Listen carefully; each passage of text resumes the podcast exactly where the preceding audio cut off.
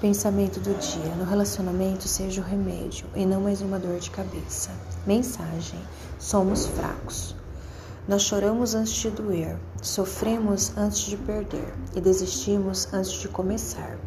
O antes é a ansiedade, roubando a nossa felicidade. Não é preciso bater para machucar. A palavra dói, o silêncio dói, um desprezo dói, a indiferença dói. E quando a gente passa a entender que só seremos felizes quando você decidir ser feliz. Ninguém nos traz a felicidade ou faz infeliz. Esse poder está em nossas mãos. Então, seja feliz hoje e viva hoje. Bom dia.